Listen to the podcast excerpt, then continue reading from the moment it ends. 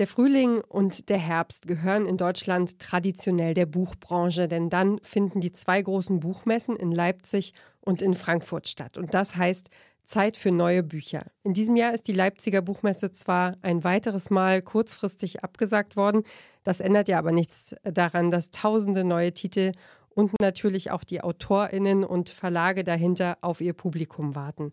Ich selbst komme ehrlicherweise nicht so wahnsinnig viel zum Lesen, muss ich gestehen, obwohl ich es wirklich sehr, sehr mag. Aber wenn ich dann doch mal ein Buch aufschlage, dann fällt mir immer öfter auf, dass da steht nachhaltig oder klimaneutral produziert. Wie geht das? Das möchte ich heute rausfinden. Ich bin Ina Lebedjew und ihr hört den Klimapodcast von Detektor FM. Auf geht's. Mission Energiewende der Detektor FM Podcast zum Klimawandel und neuen Energielösungen. Eine Kooperation mit Lichtblick, eurem Anbieter von klimaneutraler Energie für zu Hause und unterwegs. Wie funktioniert nachhaltige Buchproduktion eigentlich? Das frage ich Annette Sievers. Sie arbeitet beim Peter Meyer Verlag PMV in Saulheim in Rheinhessen, in der Nähe von Mainz, der schönsten Stadt der Welt, heißt es. Hallo und herzlich willkommen erstmal bei Mission Energiewende, Frau Sievers. Ja, wunderbar. Vielen Dank, Frau Lebetev. Ihr Verlag hat nicht nur seit Jahrzehnten eine grüne Philosophie, Sie widmen sich auch einem besonderen Themenfeld, nämlich nachhaltigen Büchern für Reise und Regio, wie Sie es nennen. Wie passt das denn überhaupt zusammen? Arbeiten Sie da nicht jeden Tag an einem völlig unlösbaren Widerspruch? Mm, das haben wir früher so empfunden. Wir haben, äh, sind groß geworden mit Fernreisezielen und hatten Reiseführer zu Indien und äh, Afrika und Südamerika im Programm, aber eben auch zu den Kanaren und zu Mallorca, also wirklich auch Ziele, die äh, sehr beliebt sind bei Kurztrip-Reisenden. Und ähm, dann habe ich aber irgendwann gesagt, das passt nicht mehr zu unserer Philosophie. Die Leute reisen nur für drei, vier Tage mit dem Flugzeug irgendwo hin und gleichzeitig kämpfen wir hier in der Region gegen den Ausbau äh, der Vergrößerung des Flughafens Rhein-Main. Ähm, das geht nicht. Und dann habe ich 2005 äh, Kraft meines Amtes, weil ich die Verlegerin bin, ähm, habe ich dann beschlossen, dass wir keine Flugreiseziele mehr verlegen. Und deswegen kommt jetzt unsere Spezialisierung Reiseführer für Regionen zustande. Regionen, in die man also bodennah äh, gelangt mit dem Zug und zu Fuß oder mit dem Fahrrad. Und das machen Sie jetzt seit ein paar Jahren, haben Sie gesagt, ne? Genau, das machen wir jetzt seit 2005.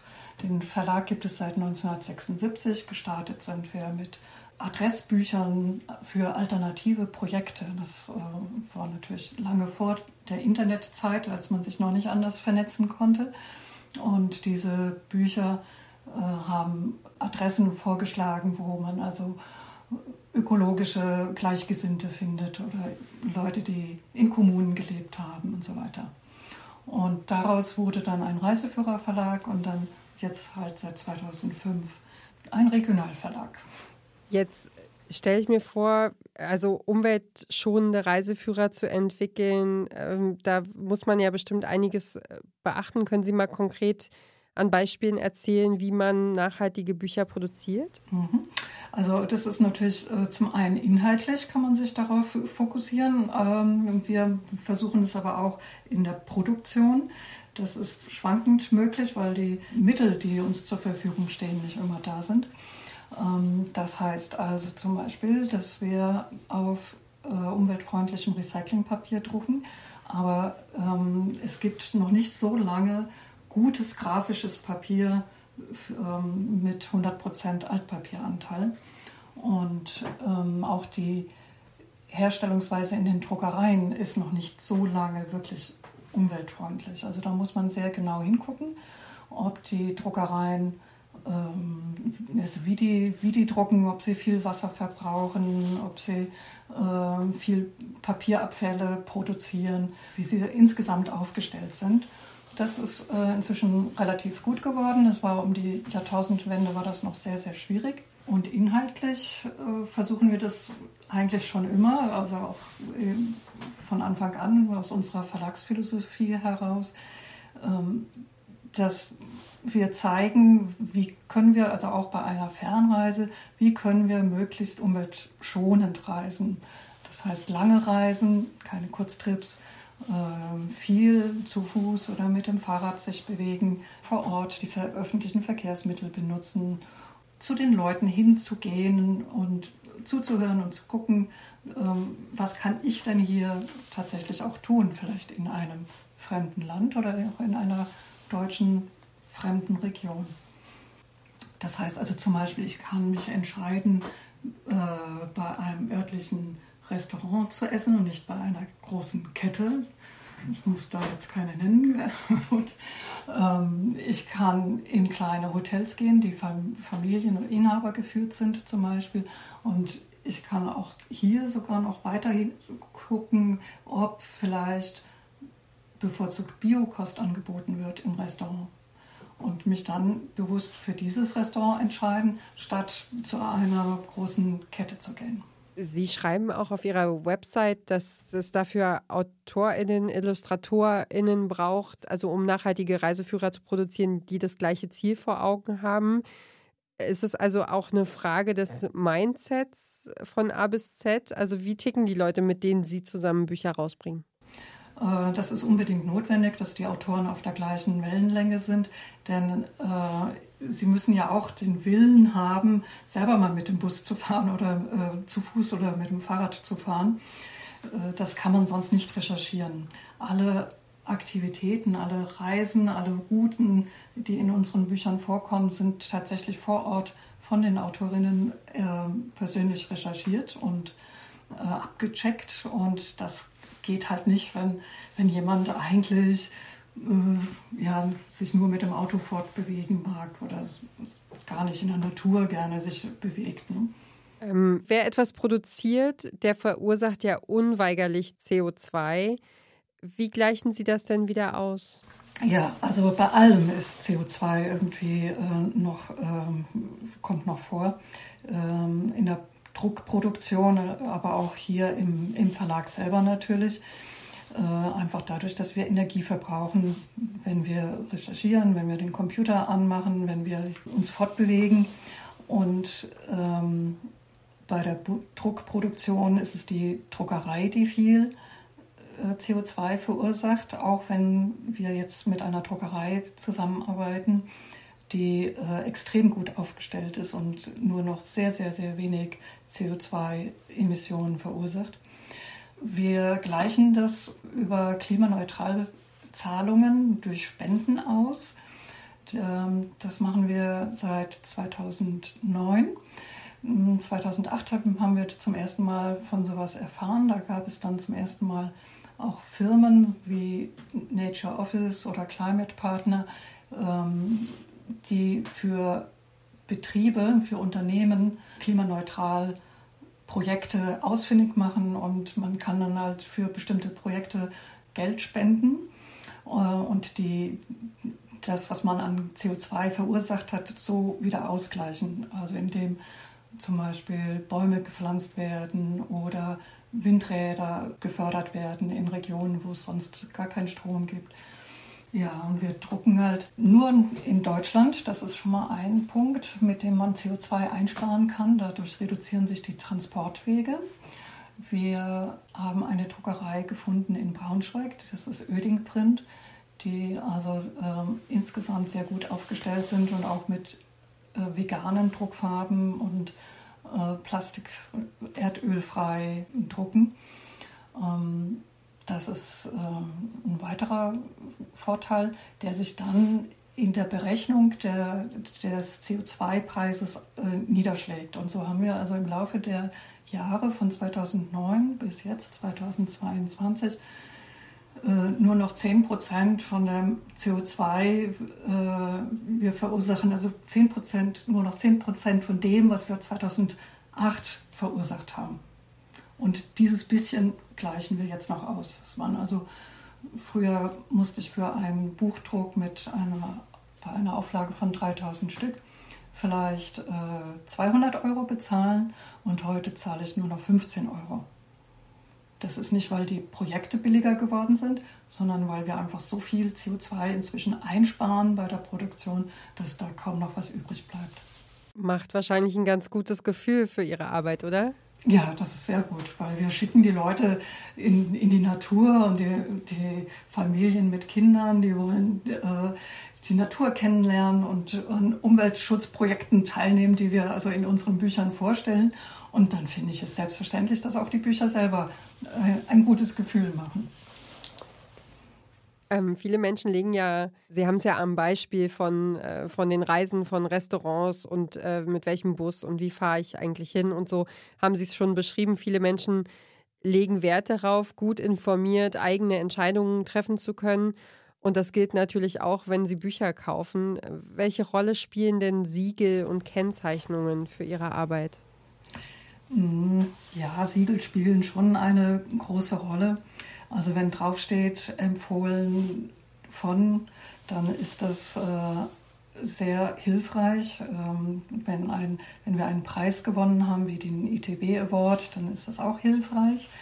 Wir sind jetzt inzwischen gesiegelt mit dem blauen Umweltengel. Das ist das qualitätsvollste Siegel im Umweltbereich, das es im Moment gibt. Ähm, das bewirkt aber leider nicht so viel, weil äh, die Entscheidung ist für ein umweltfreundliches Buch ist nochmal für den Kunden nicht so ausschlaggebend wie vielleicht im Lebensmittelbereich, sondern hier entscheidet der Kunde, ja, ich will wandern und dann nehme ich das Buch, was mir besser gefällt. Das heißt also, wir müssen versuchen, trotz unserer schönen Umweltsiegel, die wir auf, den, auf die Bücher draufdrucken, mit klimaneutral, vegan Logo und blauem Umweltengel, dass wir trotzdem sehr schick aussehen und ansprechend. und äh, möglichst nicht nach Öko. ist, ist das so, ja? Hm, ich glaube, das ist immer noch so, ja. Also die, wenn wir erzählen, dass wir auf Recyclingpapier drucken, dann äh, verziehen sich schon mal die Nasen so ein bisschen ins Krause.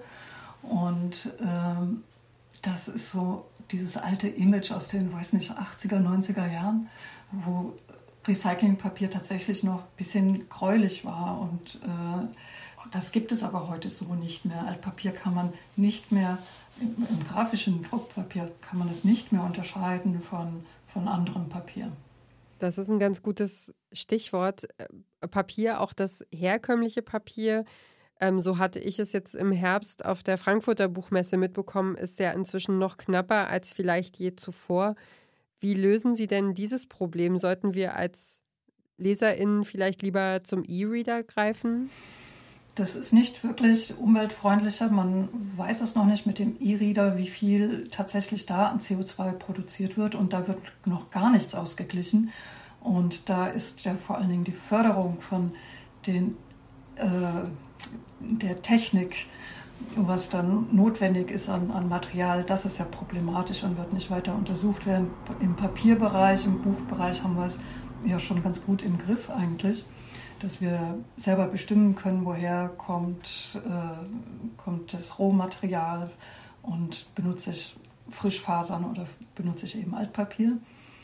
Ähm, es ist für uns äh, sehr, sehr problematisch im Moment, äh, die Papier zu besorgen, weil insgesamt zu wenig da ist.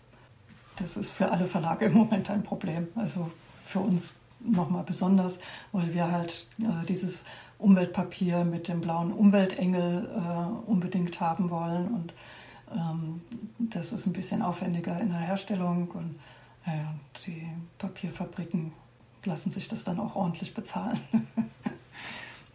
ähm, wenn es um nachhaltige Bücher so insgesamt geht, was meinen Sie, wie weit ist die Branche da schon auf einer Skala von 1 bis 10 zum Beispiel? Von 1 bis 10, oh, das ist weit gefasst. Ich würde mal sagen, vielleicht bei 2. Ui. ja.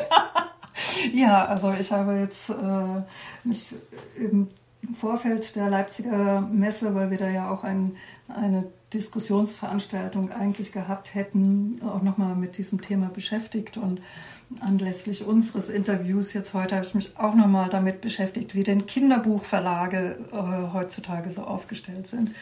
Und äh, da muss ich doch mal ein bisschen ein bisschen meine Kollegen und Kolleginnen kritisieren, vielleicht sogar schimpfen, weil es erscheinen wunderbare Kinderbücher äh, mit zum Thema Umwelt und Natur und Naturerfahrung und jetzt fass doch mal den Baum an und geh hinaus in die Natur. Und diese Bücher sind dann maximal auf FSC-Papier gedruckt, aber nicht klimaneutral oder nicht mit ähm, blauen Umweltengel oder dergleichen ausgezeichnet. Ich habe jetzt so schnell auch nicht herausfinden können, ob diese Bücher wenigstens in Deutschland gedruckt wurden. Viele drucken halt auch noch im Ausland, ähm, nicht nur halt in, im europäischen Ausland, sondern dann in Übersee. Und das geht nun mal gar nicht. Und erfahrungsgemäß, äh, das kann ich ganz klar sagen, sind die jüngsten Menschen im Haushalt auf jeden Fall diejenigen, die die meisten Bücher bekommen, wo auch einfach so ein Wechsel natürlich stattfindet von den Interessen her und so. Also abgesehen davon, dass man damit auch äh, dann in die Bibliotheken geht und so, aber trotzdem ist das Bücherregal der Kinder auf jeden Fall besser gefüllt als das der Erwachsenen so im Laufe der Jahre. Mhm. Oft. Mhm. Ja, und Kinder sind besonders äh, ansprechbar für Naturthemen. Also das wissen wir halt aus uns, von unserer Reihe Freizeitführer mit Kindern. Ähm, hier so Rheinhessen mit Kindern oder Harz mit Kindern. Äh, alles, was mit der Natur zu tun hat und äh, das Bewegen in der Natur und das Gucken von Tieren und so, das steht einfach im Vordergrund und da kann man Kinder ganz leicht für Umweltschutz und Naturschutz begeistern. Und äh, ich glaube, so könnte man tatsächlich auch vielleicht sogar noch ein bisschen was am Klimawandel äh, bewegen, wenn die Eltern und die Großeltern sich mitbewegen würden. Auf jeden Fall. Es ist ja auch in, äh, generell auch viel von Greenwashing die Rede. Gibt es das denn auch auf dem Buchmarkt? Ja, Greenwashing wird im Buchmarkt auch betrieben, also, also das Verlage eben äh, auf FSC-Papier drucken. Das ist also ein zertifiziertes Papier, ähm, wo äh, die Herkunft zertifiziert ist. Das heißt, ähm, dass es nicht kein Tropenholz ist, sondern es ist äh, ähm, aus Waldbeständen kommt, die kontrolliert abgeschlagen werden. Das heißt aber nicht, dass es Bioholz ist, sondern es kann durchaus eben auch Plantagenholz sein.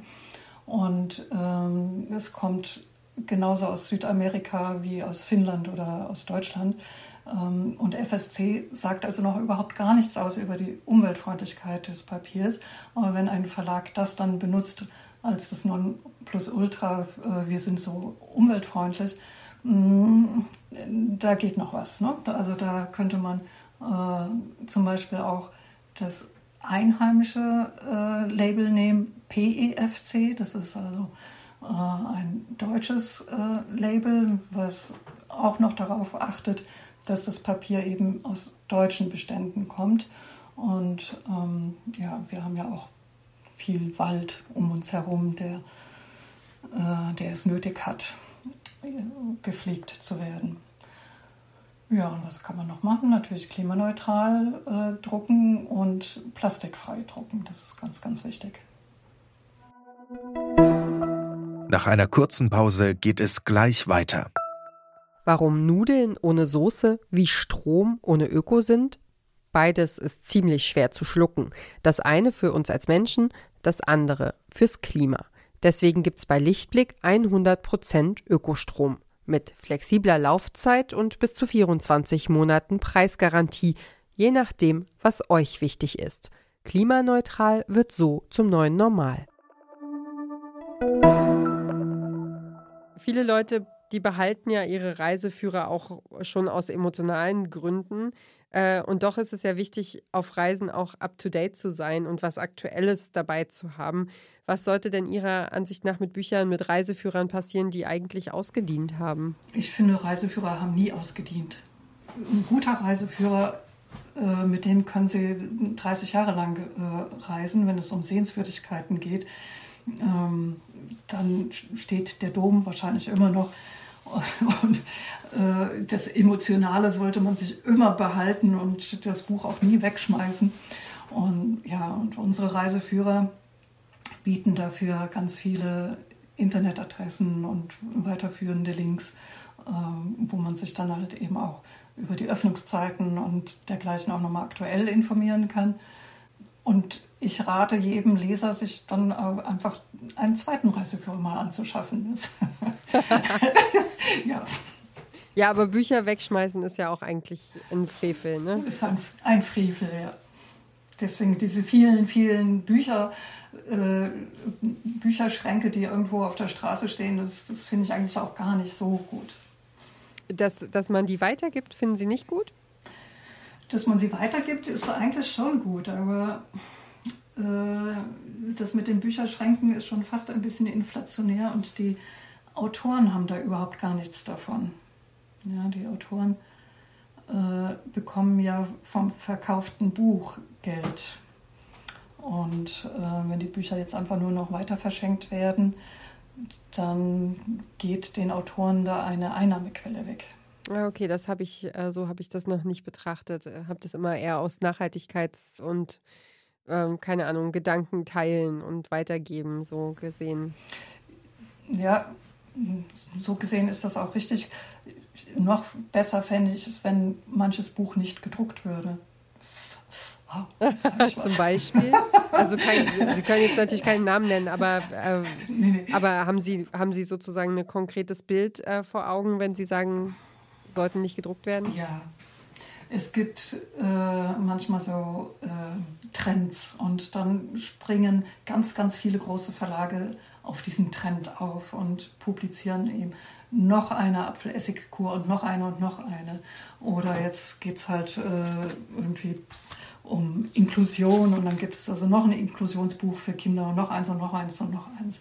Also ähm, da wird ganz viel überproduziert, was dann tatsächlich in großen Mengen auch weggeschmissen wird oder in großen Mengen im, im modernen Antiquariat landet. Und ähm, das kann nicht Sinn von unserer Buchbranche sein, dass wir äh, für, für den großen Abfallhaufen produzieren, sondern wir sollten alle pro Titel überlegen, ist der Titel wirklich notwendig und muss ich davon wirklich 100.000 auflegen oder reichen auch erstmal 1.000? Das ist sehr spannend, auch dass Sie das ansprechen, weil ich habe tatsächlich zum Ende des Studiums mal ähm, im modernen Antiquariat gearbeitet in einer sehr großen Buchhandlung in, in Leipzig und ähm, habe da ein ganz anderes Bild bekommen von, von, von Buchhandel, weil es natürlich eben das moderne Antiquariat ist ja eine hübsche Umschreibung für Ramsch. Ja. Ähm, und also ich erinnere mich an ein Kochbuch, da war ein Rezept drin für mexikanischen Salat und das war Reis, also so ein Studentenkochbuch, es war ganz furchtbar. Also reißen Sie eine Dose Mais auf, tun Sie Ketchup obendrauf. Tada, mexikanischer Salat. Das war ganz schlimm. Und da habe ich schon einen ganz anderen Einblick bekommen oder Überblick darüber, was der Buchmarkt eben auch so rausbringt. Und dass es nicht nur um schöngeistige Literatur geht. Ja, genau. Also äh, das, was wir auf der Leipziger Buchmesse feiern, das ist das Buch, das ist das Schöngeistige, das ist das Haptische, das, äh, die Autoren und so. Ne? Das ist das, wo, was uns angibbelt. Aber äh, wenn wir dann gucken, was ja, auf dem Ramschhaufen liegt, das ist, sind dann ganz, ganz andere Sachen. Das sind dann nicht mehr die, die großen Bestseller-Autoren äh, und Autorinnen und die großen Preisträgerinnen, sondern ja, irgendwelche Nebenprodukte. Eine letzte Frage habe ich noch. Wenn es keine Grenzen gäbe, keine Einschränkungen und Sie könnten einfach mal machen, welches Buch würden Sie dann als nächstes verlegen? Das Buch, das ich gerade äh, produziere, das ist ein Kochbuch zur Region Rheinhessen, äh, ein Weinkochbuch. Und das ist so ungeheuer aufwendig. Das und was die Autorin und Grafikerin da alles reingesteckt hat, das ist so ungeheuer toll und großartig und ganz, ganz weit weg von Ketchup und Maisdose, ähm, dass ich das gerne äh, größer und besser finanziert haben würde. Das würde ich gerne machen, ja. Das sagt Annette Sievers vom Peter Meyer Verlag in Saulheim in Rheinhessen. Vielen Dank für das Gespräch, Frau Sievers. Ich Vielen, vielen Dank Ihnen. Das hat sehr viel Spaß gemacht, Frau Liebe. Ganz toll.